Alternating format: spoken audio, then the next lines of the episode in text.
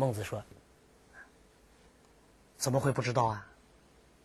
那他为什么象高兴的时候他又跟着高兴呢？为什么象说我很思念你，他马上又相信他了呢？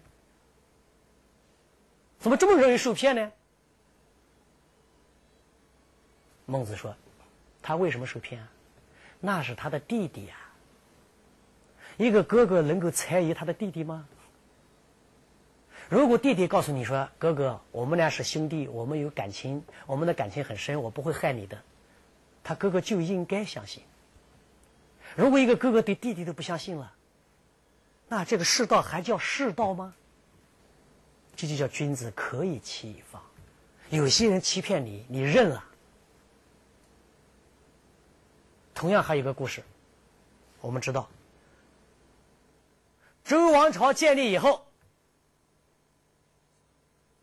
周公在做执政的时候，把他的一个兄弟、一个大哥、一个弟弟，一个叫管叔，一个叫蔡叔，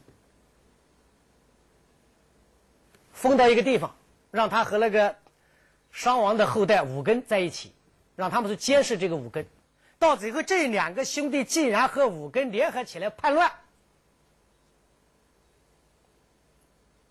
周公没有办法，只好只好自己带兵。东征用三年的时间才把这个叛乱镇压下去。那有人也就拿这个事情来问孟子了。孟先生，这个周公是不是圣人啦？周公当然是圣人了。那么周公到底知道不知道他的这个兄弟会叛乱？知道。如果知道，你派他去，那你是不仁呐。你知道他要叛乱，你派他去，你等他叛乱，你把他杀了，你不是不仁吗？如果不知道他要叛乱，你派他去，那是怎么样？是不智。因为你不知道，你你你对人不好判断啊。你说不智，他到底知道不知道啊？孟子说不知道。那然后这个人就说：“你看。”那就说明圣人也有不智的时候，他也也有判断失误的时候。孟子一听就很生气呀，他说：“我知道你讲这话是什么意思，因为你自己做错了事了，你想找个借口。啊，那么我告诉你，圣人会犯错误，但犯了错误会改正；小人会犯错误，犯了错误会找借口。我现在告诉你，周公为什么会犯这个错误？因为。”这两个人是他的兄弟呀，他怎么可能无端的猜疑他的兄弟会造反呢？如果我们在家庭里面，我们对兄弟不信任，对姐妹不信任，对父母亲都不信任，你想一想，这个家庭会变成什么样子啊？你以为你这样的防范到最后可以让你免于伤害了？实际上，在你的防范之中，你已经把这个家搞得不像家了，你已经把这个环境搞得一点亲情都没有了，这个世界已经给你毁了。所以，君子犯一点这样的错误，不是很正常的吗？所以，二两害相权取其轻呐。被骗当然不好了，但是如果我们过分的去防。然后整个社会变得互相猜疑，更不好。那么两点相相比较，取哪一种呢？宁愿被骗。被骗当然不好了，但是如果我们一天到晚想着防着别人，然后我们的内心变得很封闭，然后我们失去了朋友，失去了交往朋友的机会，失去了和别人一块共事的机会，那你损失不更大吗？所以孔子讲了这样的话：不义、不信、不离诈，也是告诉我们，一个人要活得洒脱一点。一个整天想着仿制别人的人，他不可能是洒脱的，他的生活一定是没有意义的。所以我们说，孔子他们所赞赞赏的这样的一种生活，一定是很放松的一种生活，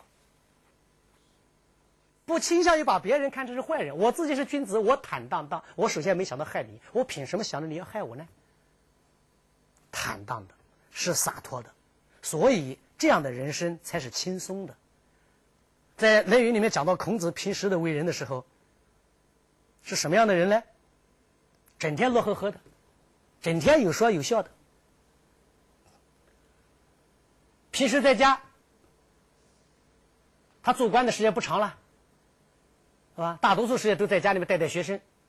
那么他是什么样一种风度呢？叫深深如也，夭夭如也，和颜悦色的，穿戴的整整齐齐的，却又是宽宽松松的，既不是好搞得很邋遢，又不是正襟危坐，打着领带紧紧绷绷的，不是的，很宽松，但是又很整齐、很清洁，精神很放松，却又很端正。所以呀，他不把自己弄得很紧张。他把自己很放松，轻轻松松、舒舒坦坦、悠然自在，一种很轻松的放松的心情。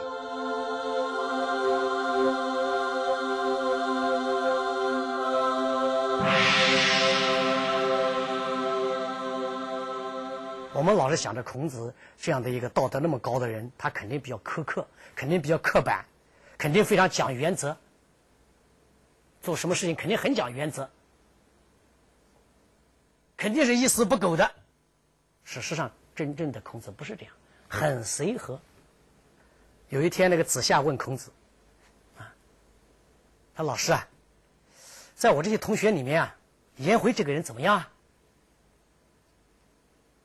子夏是一个把古代文化典籍学的很好的一个人，也是很聪明的人。子夏后来当了也是当老师，成就很好，培养出很多杰出的学生。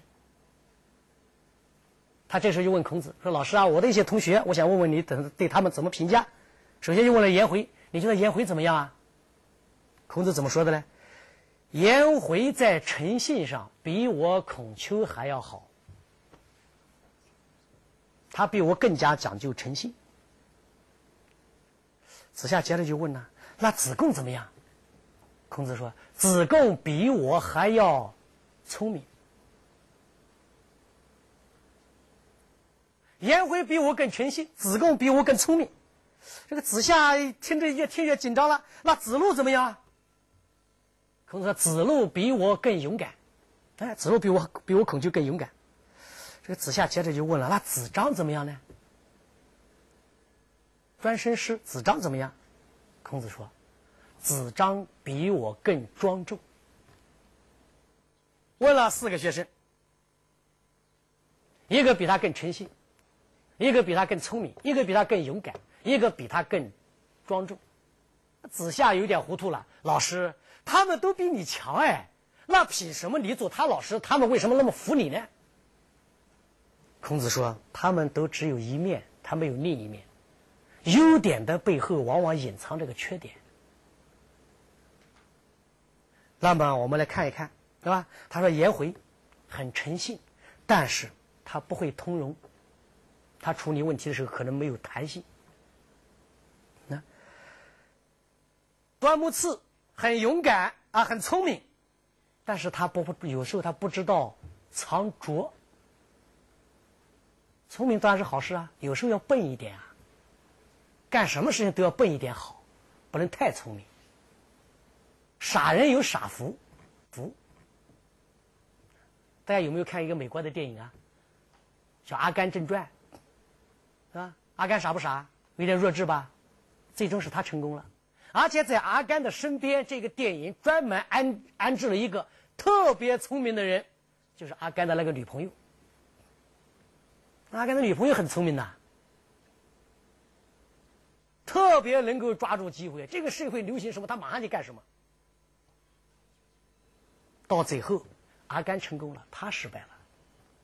到了晚年，得了重病，不治之症。回到阿甘的身边来，那么聪明的人最终是失败的。大家看过金庸写的小说，那个郭靖是不是比较笨的人呢？但最终武功最高的是谁呀？所以我说，干什么事情要有一点傻劲呢。你不能太聪明，有一点傻劲，表明什么？就是我在一个地方，我可以一直坚持下去。太聪明的人往往跟着世风转，今天这样，明天那样。我曾经观察过读书的人，我到有些人家里面去，你看到他家的书架，有几本股票的书啊，那是多年以前炒股票热的时候他买的书；有几本围棋的书，那是更早的时候围棋热的时候他买的书。然后啊，又有一些房产方面的书，证券方面的书，好了，他都有。你看他的一个书架，你就会知道这一段时间里面流行过什么。聪明人啊，流行什么我学什么呀。到最后，我告诉你，这样的人往往最终一事无成，一定是一事无成的。他好像什么都明白一点，但什么都摆不上桌面。一碰到真正的行家，他一句话都不敢说了。那有的人就笨一点，哎，我就喜欢这个，我就一直读下去，读着读着，他就成了这一个这一行的行家了，他就真成专家了。所以人不能太聪明，不能太机灵，不能太算计。好，这是他讲子贡，对吧？很聪明，但是他不知道有笨劲。生活中很多事情，不光要有巧劲，还要有笨劲。巧劲可以让你事半功倍。笨劲可以让你坚持下去。任何一件事情总要有一个过程，你才能够最终成功的。没有一蹴而就的事情，那这个时候就需要笨劲了。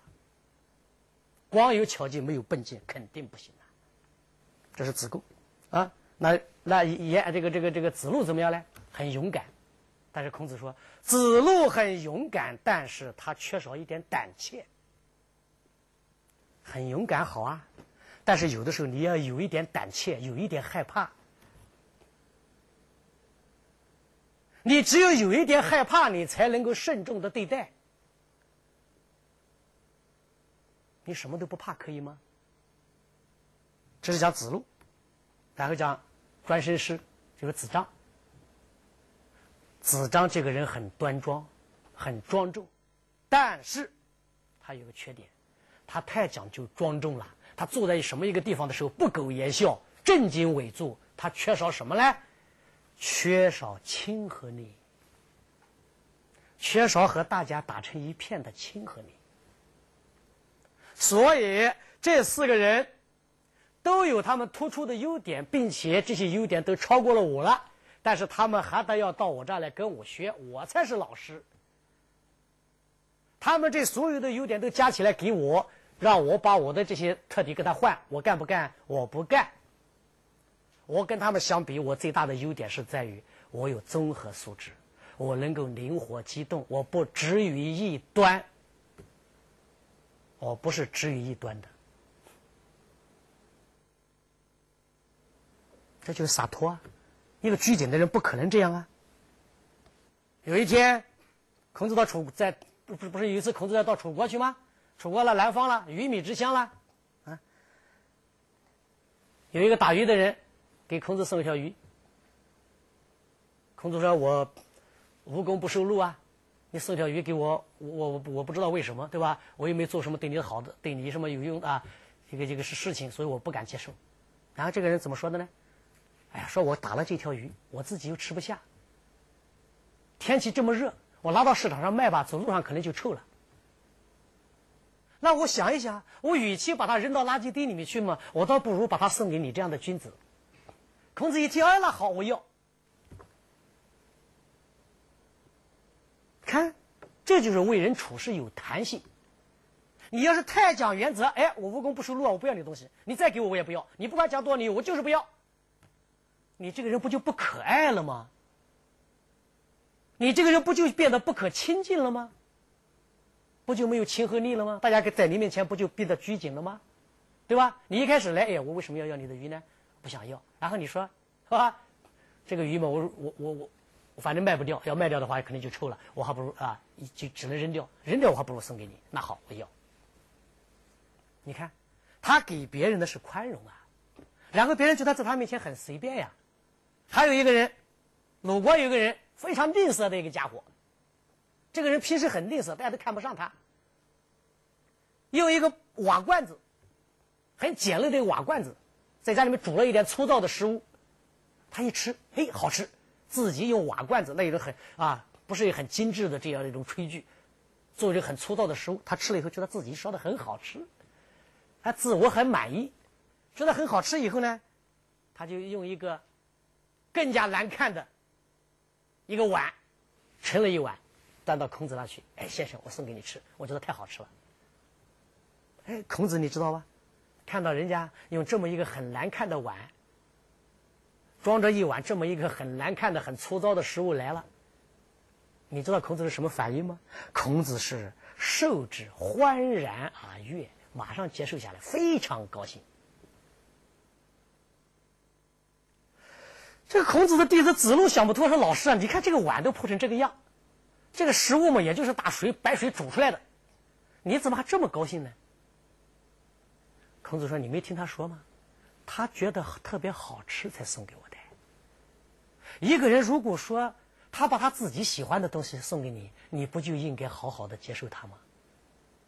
你不要管他这个东西到底是不是好，你要看他是很诚心的。你看他怎么为人。所以我们说。”在原则的问题上要讲原则，在日常生活问题上，我们一定要通融，一定要灵活，这样你才能是一个非常有亲和力的人。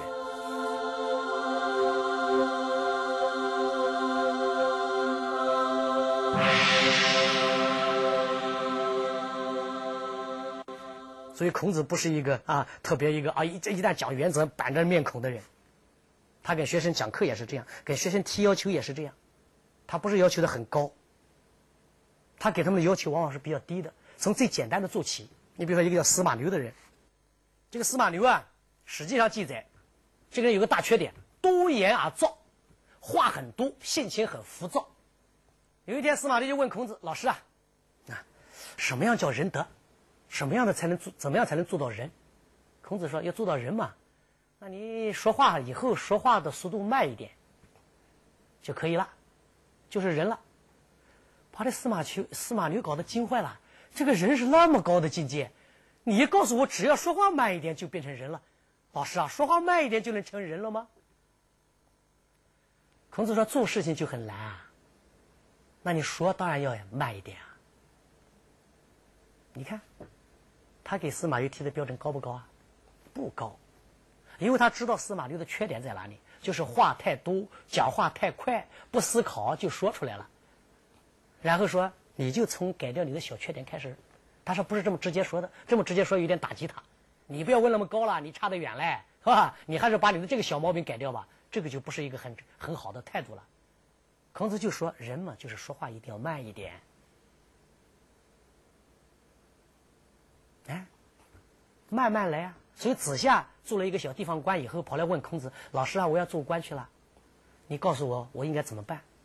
孔子说：“你不要着急，无欲速，欲速则不达。不要急，慢慢来。我们的理想很高，但是我们起点一定要低，起点太高实现不了。”你看他对子路讲话更有意思了。这段话我们以前分析过，啊，那是我们从这个孔子的政治理想的角度分析过。我们现在换一个角度来看看这一段话，就是孔子路啊问孔子什么样的人称之为君子？孔子说：修己以敬，修养自己，认真的做事，保持恭敬的态度。然后子路就说嘛：就这样吗？就这样就够了吗？然后孔子说：那好。修己以安人，修养好自己，安顿好你身边的人。子路说：“就这样就够了吗？”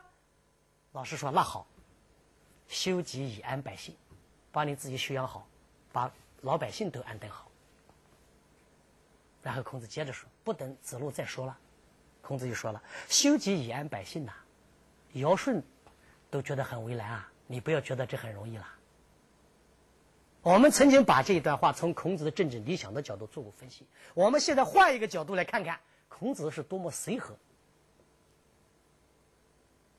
子路带着一个很高的一个啊，就这么一个一一个思想准备来的。我问老师什么叫君子，他肯定讲一个很高的标准的。这相当于我们一个学生进考场考试了，想这么思想啊负担很重，老师这个题目肯定很难，有这样的想法。可是孔子说：“做君子嘛，很简单啊，修养好自己，平时保持恭敬的态度，做事认真一点。”那么子路很吃惊：“老师啊，这么简单？就像你考试一样，你学习结束了，考试了，你以为很难，你拿到卷子，老师啊，这么简单？然后老师说：“那好吧，再增加一点难度，修己以安人。”子路一看，这个还也不难啊，老师这就够了吗？然后孔子说：“那好，修己以安百姓。”到这个时候，不等子路说了，孔子就说：“啊，说了，你不要再讲了，这已经很难了，你做到这一点很不容易了。”孔子实际上并不是降低要求的。但是他知道做什么事情都要有个开始，开始的时候不要太难，由易入难，先从低处出发，然后才能达到最高的高处。他的道德很高，但是他不是给你一个悬崖让你直接爬上去，他给你的是一道小小山坡，而且是开满鲜花的山坡。你不知不觉的顺着这个坡往上走，不知不觉的你就到了这么一个高度了。啊，在《论语》里面。弟子们记到了孔子的时候，说孔子有四个最深恶痛绝的事情，哪四个呢？义、必、故、我。义就是主观，做什么事情很主观；必是什么呢？就做什么事情很绝对化；固是什么呢？很固执；我是什么呢？完全的坚持自我。不听别人的意见，自以为是。这四大毛病，在孔子那里面有没有呢？没有，孔子杜绝了这个四个毛病，所以他是一个很宽松的人，是一个很洒脱的人，很宽松、很洒脱的人。你在他的面前你是没有压力的，他自己的日常生活他也过得很轻松的，但是他同时。又是道德上的圣人。反过来说一遍，他是道德上的圣人，但他同时又是轻松的，又是洒脱的，又是宽松的。这样的人，我们真的在生活中太难碰到了。